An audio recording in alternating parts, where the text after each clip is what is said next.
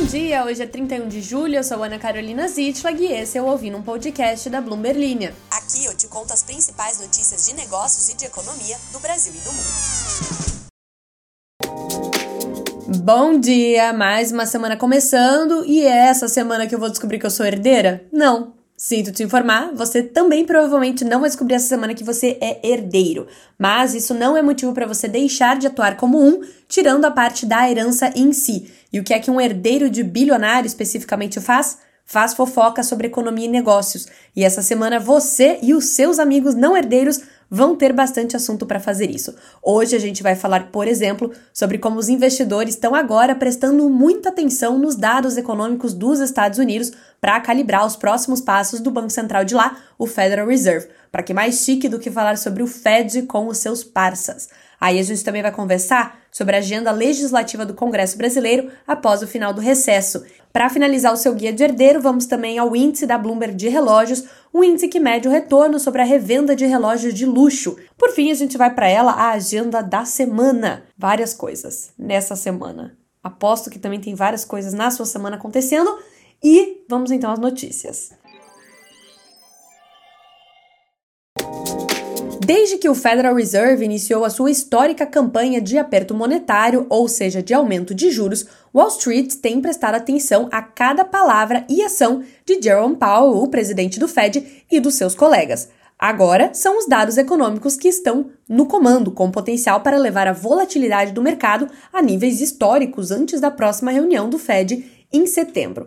Depois de promover um aumento nas taxas de juros amplamente esperado nesta última quarta-feira, o chefe do Fed se recusou a indicar sobre quando os diretores da autoridade monetária poderiam aumentar novamente as taxas, enquanto eles avaliam o conjunto de dados sobre emprego e inflação. Isso significa que os traders de Wall Street não vão mais poder contar com o mapa confiável do Fed sobre como negociar no mercado de títulos que depende altamente da posição do Banco Central americano sobre o patamar de juros. Durante a maior parte do último ano, os investidores podiam esperar que essas taxas iam subir com muita certeza em cada reunião, e eles se baseavam nos comentários do Powell para decidir se eles iam comprar, vender ou manter esses títulos do Tesouro Americano. Só que agora, com os sinais mistos sobre a inflação, o caminho da política monetária não está tão claro como ele estava nos últimos meses. Portanto, as declarações do Fed devem ser mais escassas ao longo do próximo mês. Ao contrário de você que não tem muitas informações sobre o que está acontecendo na vida alheia, mas mesmo assim profere uma opinião, o Fed não o faz em relação à economia dos Estados Unidos. Eles só vão proferir uma opinião se eles tiverem dados na mão. O Federal Reserve aumentou as taxas a partir de quase zero em março de 2022 e a inflação de lá diminuiu significativamente em relação ao pico do ano passado. Só que com os preços ao consumidor ainda elevados em meio ao mercado de trabalho aquecido, o Powell disse na quarta-feira que o Fed não poderia fornecer muita orientação futura. Em vez disso, ele citou uma série de dados futuros, incluindo dois relatórios de emprego, dois relatórios sobre inflação ao consumidor e dados sobre o custo de emprego. Eu, pessoalmente, olhando assim, se eu tivesse que me colocar aí na posição de uma pessoa que todo mundo fica prestando muita atenção no que a pessoa tá falando, eu ficaria, assim, aliviada que as pessoas não estão mais prestando tanta atenção no que eu tô falando.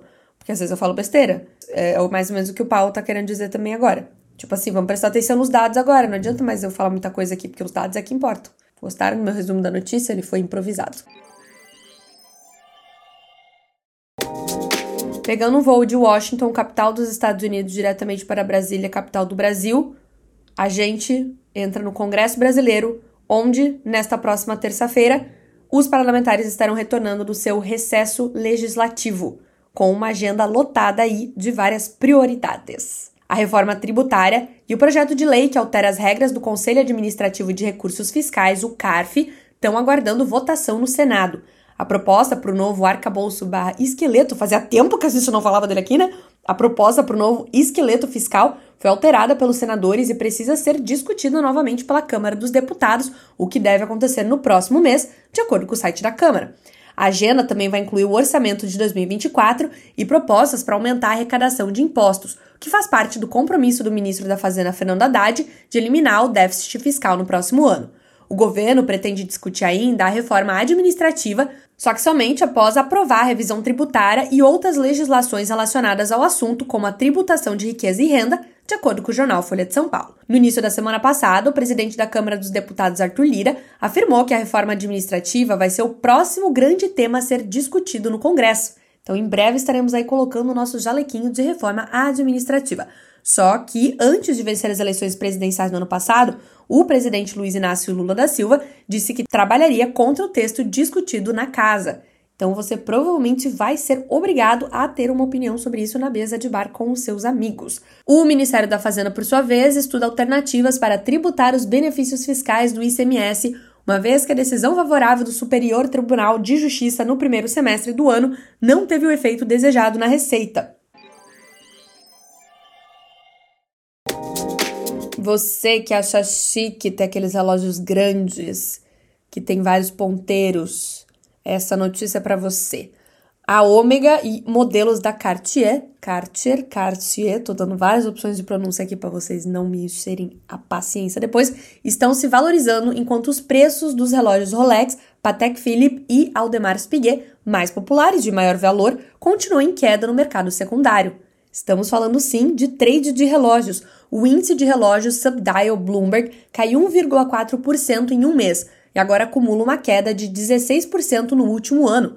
O índice da Bloomberg acompanha os 50 relógios mais negociados no mercado secundário em termos de valor e consiste principalmente em modelos Rolex, Patek e AP, ou Audemars Piguet. Taxas de juros mais altas, crescimento econômico instável e a queda nos valores das criptomoedas se combinaram aí para aumentar a oferta de relógios de luxo usados e reduzir os preços após uma alta em 2021. No entanto, alguns relógios de preço intermediário de marcas como a Tag Heuer e a Tudor estão resistindo à tendência, de acordo com dados da Subdial, uma empresa do Reino Unido especializada na compra e venda de relógios usados. O valor de um grupo de cinco relógios selecionados subiu 17% em um ano. O aumento nos preços mostra que colecionadores e entusiastas estão buscando relógios raros e subvalorizados, em alguns casos de tamanhos menores. O relógio Omega Seamaster de 36mm de diâmetro está agora sendo vendido por cerca de 5.253 dólares.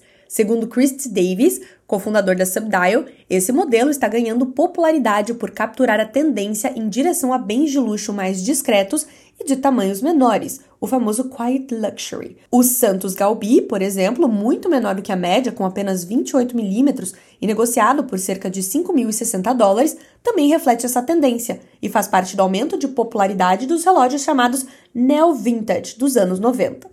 O relógio com melhor desempenho no índice de relógio subdial da Bloomberg nos últimos 30 dias também é um modelo menor, o Rolex Dated Just 36 superou outros modelos da maior marca de relógio suíça, ganhando cerca de 3,4% em um mês e sendo negociado por cerca de 10.200 dólares, ou seja, mais de 40 mil reais. O pior desempenho é o do Rolex Daytona em aço e ouro, que teve uma queda de cerca de 7% para cerca de 18.150 dólares. Eu dei uma risada genuína com o preço desse relógio.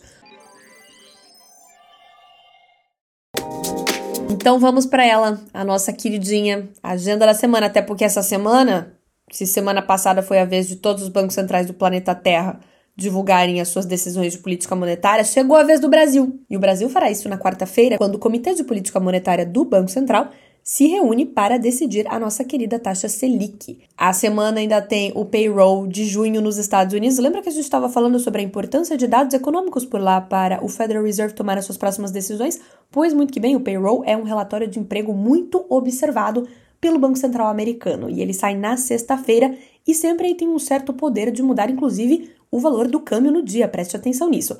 E temos balanços importantes, temos balanços da Petrobras e do Bradesco nos próximos dias, também da Ambev e da Team Brasil. Além de lá nas gringas, Apple e Amazon. Mais indicações sobre como está este uso de inteligência artificial, esses investimentos aí em inovação, como que isso está afetando o balanço dessas grandes empresas. Temos aí também duas das empresas favoritas dos paulistanos para divulgar balanços lá nos States, que são o Starbucks e a Uber.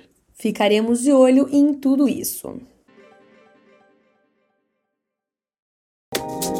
Então é isso, meu povo. Este foi o episódio de hoje e chegou, chegou a hora, hein? Porque eu achei uma artimanha para aprender os novos ouvintes e eles não abandonarem o podcast logo no início. Então, se você é um novo ouvinte e você não abandonou o podcast logo no início, seja bem-vindo ao novo quadro daqui, feito especialmente para você, que é o seguinte: a minha vontade sincera era de começar este episódio particular de hoje perguntando por que, é que eu raios me comprometi em fazer um podcast diário, na semana inteira, que inclui fazê-lo no domingo. Por quê? Porque é domingo e eu gostaria de estar vendo Netflix, olhando pro teto, fazendo qualquer outra coisa. Mas eu fui procrastinando, aí na última hora eu fiquei procrastinando mais ainda, tipo assim, um boost na minha procrastinação, fiquei olhando redes sociais, coisa terrível de se fazer no final de domingo.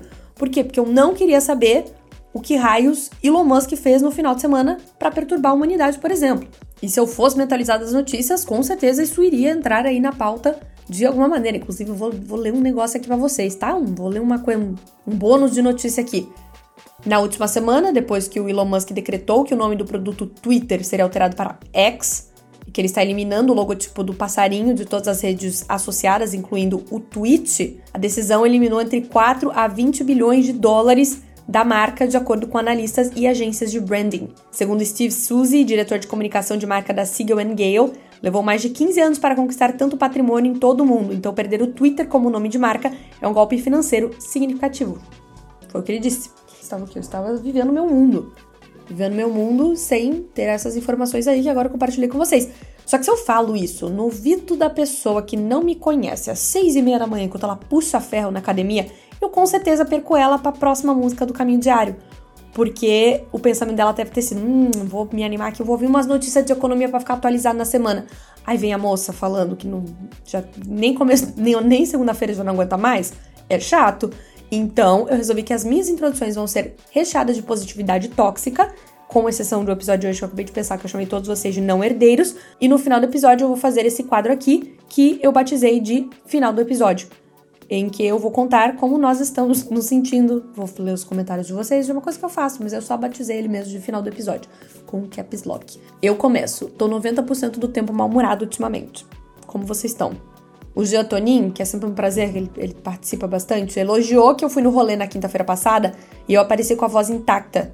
A gente vai aprendendo uns truques, né, Jean? Qualquer dia desses eu vou estar gravando o podcast do rolê e vocês não vão nem ficar sabendo. A Amabile disse que gosta do final da aula e vários pontos de exclamação.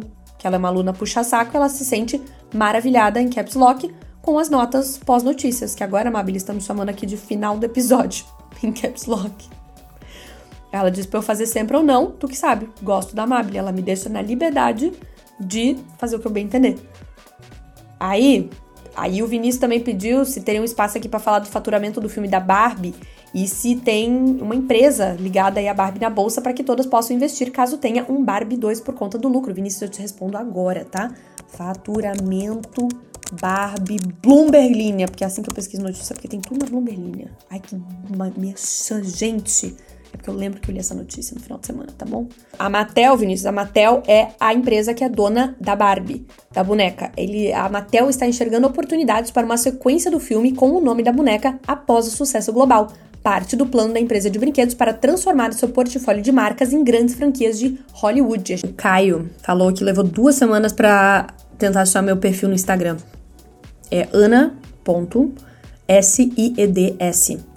E agora eu vou soletrar ele de novo, tal qual eu faço quando estou no telefone com alguma pessoa e eu preciso soletrar meu sobrenome. E aí eu decorei um jeito. Então, meu, o meu Instagram, anota aí, ana.s de sapo e de igreja e de escola D de dado S de sapo.